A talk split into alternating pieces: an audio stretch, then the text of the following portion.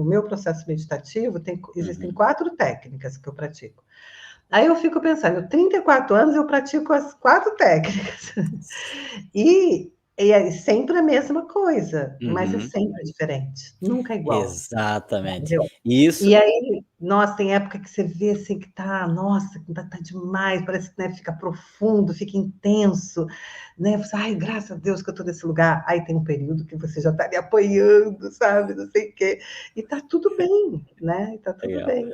Olha, então... gente, ó, tá, eu quero fazer aqui um parágrafo bem importante para o pessoal que está assistindo, que vai assistir. Gente, olha só há uma ideia de que, é, e isso eu escuto muito assim, né? E eu também tenho essa percepção, nossa, a hora que eu começar a meditar, eu vou me elevar, vou me iluminar. E aí pronto, né? Tá feito, estou resolvido na vida. Há uma expectativa muito grande, né? Talvez seja um espelhamento dos grandes mestres de meditação, meditação como algo transcendental, sim, também é, mas como algo assim que bah, vai resolver tudo. E aí a pessoa, ela, ela começa a meditar, eu passei por isso também, começa e daqui a pouco aquele mar de rosas não é mais só mar de rosas, né? É a realidade. E nesse momento a maioria das pessoas param. Ou é. desistem, ou procuram outra coisa. Escuta aí, a Cris está meditando há 34 anos. Ela utiliza quatro técnicas de, de meditação, é isso, né? É, Dentro ela, do processo é, dela. É, são quatro processos, é, quatro técnicas. Você consegue compartilhar um pouquinho esses quatro? Não sei se é então, é primeiro a gente pratica 38 exercícios para preparar o corpo para meditar, que são chamados exercícios de energização, em 15 minutos. Aí depois a gente pratica uma técnica de concentração, chamada Hong So.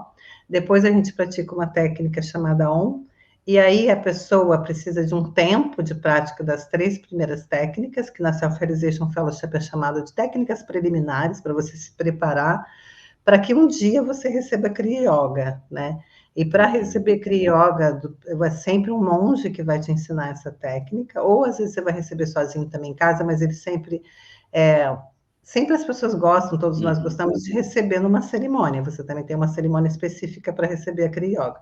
Mas uhum. só que tem todo um processo até você receber a Kriya, você faz entrevista, para que o monge ou a monja possa saber como que está a tua prática, para partir desse, dessa, dessa análise eles veem se realmente é bom você receber, se é bom você esperar, né? Porque uhum. você precisa ter um sadhana, você tem que ter uma disciplina, né?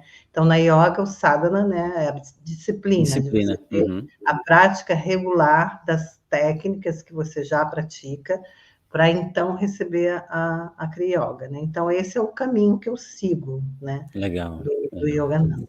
Você estava buscando alguma coisa especificamente ou não? Você caiu assim dentro da meditação? Então, na verdade, eu sempre fui uma buscadora, sabe, Chante? Sempre fui. Uhum. Sempre assim. É, eu, desde muito nova, eu sempre tive, assim, muito ligada a, a, livros de autoconhecimento, eles sempre vieram a mim, né? Uhum. Então, até por causa da minha área, pedagogia. Então, quando você adentra a área de pedagogia, você tem muito acesso, principalmente a minha área, que era orientação educacional. Eu trabalhava com autoconhecimento, relacionamento com outro, com outro e transcendência na empresa que eu trabalhava, entendeu? Uhum. Então, para a gente poder trabalhar nessas áreas de autoconhecimento, relacionamento com outro, transcendência, a gente tinha que estar praticando isso. Então, para você ter uma ideia, nessa empresa, nós éramos treinados toda semana. Caramba. Imagina, imagina, eu trabalhei num lugar em que nós éramos treinados toda, a, todos, toda semana a escola parava para oferecer para os profissionais dinâmicas de grupo, dinâmicas de autoconhecimento, dinâmicas de transcendência. Só que eu era uma das responsáveis de promover também esses treinamentos. Uhum, uhum. E eles me contrataram porque eu já tinha uma experiência prévia muito grande em multinacional, como uhum. treinadora na área comportamental entendeu? No Senai, eu trabalhei no Senai, trabalhei em, em grandes empresas lá em Resende mesmo, né? Uhum. Então, o que que acontece? Então, eu já tinha uma experiência, eu era muito nova, eu já tinha muita experiência com treinamento, especificamente na área que essa escola atuava. Então, uhum. eles pensaram, poxa vida, uma pedagoga que é orientadora educacional, que tem experiência com treinamento, e a gente treina toda semana os funcionários, né? Então, é isso que a gente quer. E daí eles me contrataram, só tinha uma vaga, eu entrei no processo seletivo, que por sinal era, era um processo seletivo bem intenso, uhum. né? E aí, graças a Deus, eu entrei. E eu sou muito grata, sabe, por ter trabalhado no sistema Pitágoras de ensino, porque realmente, pensa assim, uma empresa que tem uma filosofia, que tem uma missão, né, que eles chamavam de uhum. missão uhum. educacional, que era o autoconhecimento, o relacionamento com outra transcendência, e que realmente aquilo era colocado em prática, sabe? Legal. Nós fazíamos, Chante, assim, trabalhos com os alunos que eram, eram incríveis, assim, sobre autoconhecimento, relacionamento com outra transcendência e tal. Então, eu comecei muito nesse lugar, né? É, é, e isso ajudou muito para que o, o, meu trabalho depois com a yoga para criança e com ou mesmo com a meditação para criança pudesse se desenvolver mais, né? Uhum. Então é, é, muito importante isso, assim, né? Legal. Ô, Cris, depois que você conhece yoga aqui no Brasil, né? Você começa a praticar meditação, yoga e tudo mais. E aí você, você chega aí é, para o exterior fazer alguma especialização em algum outro país? É, você tem uma então, experiência? Você fala, você fala de uma organização é, você fala inglês, e como eu não entendo muito inglês, então é, ah, é, é, a tá. organização de, de que. Então, Self-Realization Fellowship significa auto-realização através da amizade com os outros hum, e com Deus, hum. principalmente. É, um, é uma né? organização? É uma organização que foi fundada por Paramahansa Yogananda nos Estados Unidos, né?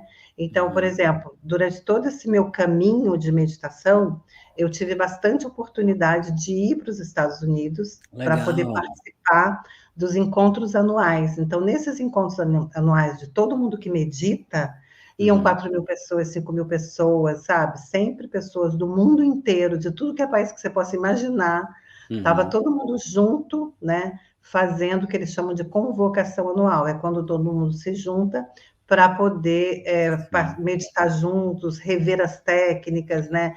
É, ver como que você está praticando, porque daí tem as revisões então, uhum. todas essas técnicas que a gente pratica, todos os anos, né? Agora deu uma parada, agora as, as, a, esses encontros estão sendo anuais. Mas eu fui muitas vezes, acho que eu fui mais de 12 vezes. Nossa, caramba! É, Como é que foi muito... a primeira experiência, assim, em, só, indo para os Estados Unidos? Você lembra, assim, da primeira vez que você foi, de ter ah, contato com esse grupo de pessoas? foi muito incrível, assim, a primeira vez parece que você é carregado no colo, assim, sabe, quando você vai, porque, lógico, tem uns mestres por detrás, né, uhum. porque esse caminho da self-realization são seis mestres, que é Jesus, Krishna, Baba, de Lahiri, Uktesh e Yogananda, então, uhum. parece que eles te carregam no colo, assim, sabe, quando tudo acontece, como tem que acontecer, Nossa eu não falava nada de inglês naquela época, e aonde eu ia tinha sempre uma pessoa traduzindo no meu ouvido, sabe? Assim, tipo, parecia que tinham anjinhos que vinham.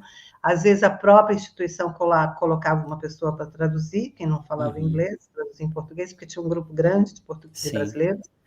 Ou então acontecia, às vezes, eu estar no lugar e ter um anjinho traduzindo para mim.